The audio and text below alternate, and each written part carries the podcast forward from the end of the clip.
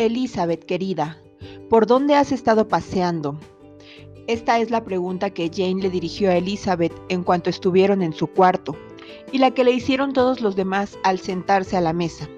Elizabeth respondió que habían estado vagando hasta donde acababa el camino que ella conocía. Al decir esto se sonrojó, pero ni esto ni nada despertó la menor sospecha sobre la verdad. La velada pasó tranquilamente, sin que ocurriese nada extraordinario. Los novios oficiales charlaron y rieron, y los no oficiales estuvieron callados. La felicidad de Darcy nunca se desbordaba en regocijo. Elizabeth, agitada y confusa, sabía que era feliz más que sentirlo, pues además de su aturdimiento inmediato, la inquietaban otras cosas. Preveía la que se armaría en la familia cuando supiesen lo que había ocurrido. Le constaba que Darcy no gustaba a ninguno de los de su casa más que a Jane, e incluso temía que ni su fortuna ni su posición fuesen bastante para contarles. Por la noche abrió su corazón a Jane, y aunque Jane no era de natural desconfiada, no pudo creer lo que su hermana le decía. Estás bromeando, Elizabeth. Eso no puede ser. ¿Tú comprometida con Darcy? No, no, no me engañarás. Ya sé que es imposible. Pues sí que empieza mal el asunto. Solo en ti confiaba. Pero si tú no me crees, menos me van a creer los demás. Te estoy diciendo la pura verdad. Darcy todavía me quiere y nos hemos comprometido. Jane la miró dudando. Elizabeth, no es posible. Pero sí sé que no le puedes ni ver. No sabes nada de nada. Hemos de olvidar todo eso. Tal vez no siempre le haya querido como ahora, pero en estos casos una buena memoria es imperdonable. Esta es la última vez que yo lo recuerdo. Jane contemplaba a su hermana con asombro. Elizabeth volvió a afirmarle con la mayor seriedad que lo, decía, lo que decía era cierto. Cielo santo, ¿es posible? ¿De veras? Pero ahora ya te creo, exclamó Jane. Querida Elizabeth, te felicitaría, te felicito, pero ¿estás segura? Y perdona la pregunta, completamente segura de que serás dichosa con él? Sin duda alguna, ya hemos convenido que seremos la pareja más venturosa de la tierra. ¿Estás contenta, Jane? ¿Te gustaría tener a Darcy por hermano? Mucho, muchísimo. Es lo que más placer puede darnos a Bingley y a mí. ¿Y tú, le quieres realmente bastante? Oh, Elizabeth, haz cualquier cosa menos casarte sin amor. ¿Estás absolutamente segura de que sientes lo que debe sentirse? Oh, sí, te convencerás de que siento más de lo que debo cuando te lo haya contado todo. ¿Qué quieres decir? Pues que he de confesarte que lo quiero más que tú a Bingley. Temo que te disgustes. Hermana querida, no estás hablando en serio. Dime una cosa que necesito saber al momento. ¿Desde cuándo le quieres? Ese amor me ha ido viniendo tan gradualmente que apenas sé cuándo empezó. Pero creo que data de la primera vez que vi sus hermosas posesiones de Pemberley. Jane volvió a pedirle formalidad y Elizabeth habló entonces solamente afirmando que adoraba a Darcy. Jane quedó convencida y se quedó enteramente por satisfecha. Ahora, si soy feliz del todo, dijo, ¿por qué tú vas a hacerlo tanto como yo? Siempre he sentido gran estimación por Darcy, aunque no fuera más que su amor por ti, ya le tendría que querer. Pero ahora que además de ser el amigo de Bingley será tu marido, solo a Bingley y a ti querré más que a él. Pero qué callada y reservada has estado conmigo. ¿Cómo no me hablaste de lo que pasó en Pemberley y en Lambton? Lo tuve que saber todo por otra persona y no por ti. Elizabeth le expuso los motivos de su secreto. No había querido nombrarle a Bingley y la indecisión de sus propios sentimientos le hizo evitar también el nombre de su amigo. Pero ahora no quiso ocultarle la intervención de Darcy en el asunto de Lidia. Todo quedó aclarado y las dos hermanas se pasaron hablando la mitad de la noche. Ay, ojalá ese simpático señor Darcy no venga otra vez con nuestro querido Bingley, suspiró la señora Bennet al asomarse a la ventana al día siguiente. ¿Por qué será tan pesado y vendrá aquí continuamente? Ya podría irse a casar o a hacer cualquier cosa en lugar de venir para importunarnos. ¿Cómo podríamos quitárnoslo de encima? Elizabeth, tendrás que volver a salir de paseo con él para que no estorbe a Bingley. Elizabeth por poco suelta una carcajada al escuchar aquella proposición tan interesante, a pesar de que le dolía que su madre le estuviese siempre insultando. En cuanto entraron los dos caballeros, Bingley miró a Elizabeth expresivamente y le estrechó la mano con tal ardor que la joven comprendió que ya lo sabía todo. Al poco rato Bingley dijo, Señor Bennet, ¿no tiene usted por ahí otros caminos en los que Elizabeth pueda hoy volver a perderse? Recomiendo al señor Darcy, a Lizzie y a Kitty, dijo la señora Bennet, que vayan esta mañana a la montaña de Ogham. Es un paseo largo y precioso, y el señor Darcy nunca ha visto ese panorama. Esto puede estar bien para los otros dos, explicó Bingley, pero me parece que Catherine se cansaría, ¿verdad? La muchacha confesó que preferiría quedarse en casa.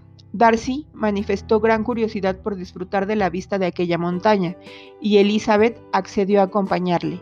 Cuando subió para arreglarse, la señora Bennet la siguió para decirle, Lizzie, siento mucho que te veas obligada a andar con una persona tan antipática, pero espero que lo hagas por Jane. Además, solo tienes que hablarle de vez en cuando, no te molestes mucho. Durante el paseo decidieron que aquella misma tarde pedirían el consentimiento del padre. Elizabeth se reservó el notificárselo a la madre. No podía imaginarse cómo lo tomaría y a veces dudaba de si toda la riqueza y la alcurnia de Darcy serían suficientes para contrarrestar el odio que le profesaba.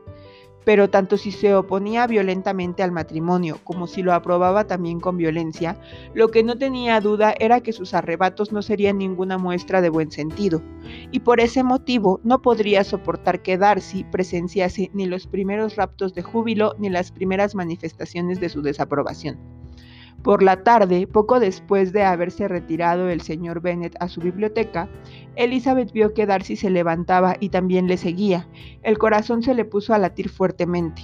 No temía que su padre se opusiera, pero le afligiría mucho, y el hecho de que fuese ella su hija favorita, la que le daba semejante disgusto y la que iba a inspirarle tantos cuidados y pesadumbres con su desafortunada elección, tenía a Elizabeth muy entristecida. Estuvo muy abatida hasta que Darcy volvió a entrar y hasta que al mirarle le dio ánimo su sonrisa. A los pocos minutos Darcy se acercó a la mesa junto a la cual estaba sentada Elizabeth con Catherine y haciendo como que miraba su labor le dijo al oído, Vaya a ver a su padre, la necesita en la biblioteca. Elizabeth salió disparada. Su padre se paseaba por la estancia y parecía muy serio e inquieto. Elizabeth le dijo, ¿qué vas a hacer? ¿Estás en tu sano juicio al aceptar a ese hombre? ¿No habíamos quedado en que le odiabas? ¿Cuánto sintió Elizabeth que su primer concepto de Darcy hubiese sido tan injusto y sus expresiones tan inmoderadas? Así se habría ahorrado ciertas explicaciones y confesiones que le daban muchísima vergüenza, pero que no había más remedio que hacer. Bastante confundida, Elizabeth aseguró a su padre que amaba a Darcy profundamente. En otras palabras, que estás decidida a casarse con él? Es rico, eso sí, podrás tener mejores trajes y mejores coches que Jane, pero ¿te hará feliz todo eso? ¿Tu única objeción es que crees que no le amo? Ni más ni menos. Todos sabemos que es un hombre orgulloso y desagradable, pero esto no tiene nada que ver si a ti te gusta. Pues sí me gusta, replicó Elizabeth con lágrimas en los ojos. Le amo. Además no tiene ningún orgullo. Es lo más amable del mundo. Tú no le conoces, por eso te suplico que no me hagas daño hablándome de él de esa forma. Elizabeth, añadió su padre, le he dado mi consentimiento. Es uno de esos hombres además a quienes nunca te atreverías a negarles nada de lo que tuviesen la condescendencia de pedirte. Si estás decidida a casarte con él, te doy a ti también mi consentimiento, pero déjame advertirte que lo pienses mejor. Conozco tu carácter, Lizzie. Sé que nunca podrás ser feliz ni prudente si no aprecias verdaderamente a tu marido, si no le consideras como a un superior. La viveza de tu talento te pondría en más grave de los peligros si hicieras un matrimonio desigual. Difícilmente podrías salvarte del descrédito y la catástrofe. Hija mía, no me des el gusto de verte incapaz de respetar al compañero de tu vida. No sabes lo que es eso. Elizabeth, más conmovida aún que su padre, le respondió con vehemencia y solemnidad, y al fin logró vencer la incredulidad de su padre, reiterándole la sinceridad de su amor por Darcy, exponiéndole el cambio gradual que se había producido en sus sentimientos por él, afirmándole que el afecto de él no era cosa de un día, sino que había resistido la prueba de muchos meses y enumerando enérgicamente todas sus buenas cualidades, hasta el punto que el señor Bennet aprobó ya sin reservas la boda. Bueno, querida, le dijo cuando ella terminó de hablar, no tengo más que decirte. Siendo así, es digno de ti. Lizzie mía, no te habría entregado a otro que valiese menos.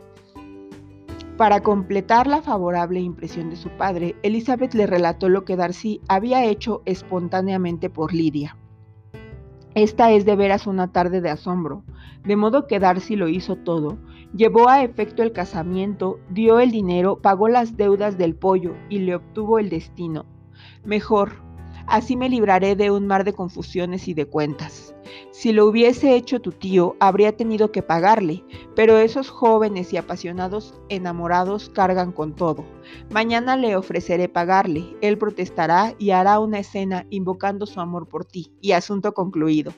Entonces recordó el señor Bennet lo mal que lo había pasado Elizabeth mientras él le leía la carta de Collins, y después de bromear con ella un rato, la dejó que se fuera y le dijo cuando salía de la habitación. Si viene algún muchacho por Mary y Catherine, envíamelo, que estoy completamente desocupada.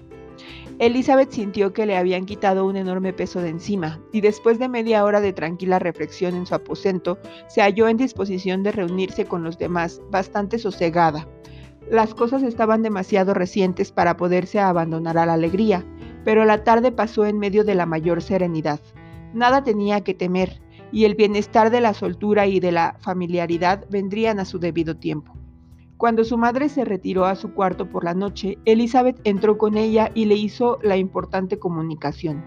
El efecto fue extraordinario, porque al principio la señora Bennet se quedó absolutamente inmóvil, incapaz de articular palabra y hasta al cabo de muchos minutos no pudo comprender lo que había oído, a pesar de que comúnmente no era muy reacia a creer todo lo que significase alguna ventaja para su familia o noviazgo para alguna de sus hijas. Por fin empezó a recobrarse y agitarse, se levantaba y se volvía a sentar, se maravillaba y se congratulaba. Cielo santo, que Dios me bendiga. ¿Qué dices, querida hija? El señor Darcy. ¿Quién lo iba a decir? Oh, Elisa de mi alma, qué rica y qué importante vas a ser. Qué dineral, qué joyas, qué coches vas a tener. Lo de Jane no es nada en comparación, lo que se dice nada. Qué contenta estoy, qué feliz, qué hombre tan encantador, tan guapo, tan bien plantado. Lizzie, vida mía, perdóname antes que me fuese tan antipático. Espero que él me perdone también. Elizabeth de mi corazón, una casa en la capital, todo lo apetecible, tres hijas casadas, diez mil libras al año, madre mía, ¿qué va a ser de mí? Voy a enloquecer. Esto bastaba para demostrar que su aprobación era indudable. Elizabeth, encantada de que aquellas efusiones no hubiesen sido oídas más que por ella, se fue enseguida, pero no hacía tres minutos que estaba en su cuarto cuando entró su madre. Hija de mi corazón, exclamó, no puedo pensar en otra cosa. Diez mil libras anuales y puede que mías. Vale tanto como un lord y licencia especial porque debéis tener que casaros con licencia especial. Prenda mía, dime qué plato le gusta más a Darcy para que pueda preparárselo para mañana. Mal presagio era esto de lo que iba a ser la conducta de la señora Bennet con el caballero en cuestión, y Elizabeth comprendió que a pesar de poseer el ardiente amor de Darcy y el consentimiento de toda su familia, todavía le faltaba algo, pero la mañana siguiente transcurrió mejor de lo que había creído, porque felizmente su futuro yerno le infundía a la señora Bennet tal pavor que no se atrevía a hablarle más que cuando podía dedicarle alguna atención o asentir a lo que él decía. Elizabeth tuvo la satisfacción de ver que sus padres se esforzaban en intimar con él y le aseguró, para colmo, que cada día le gustaba más.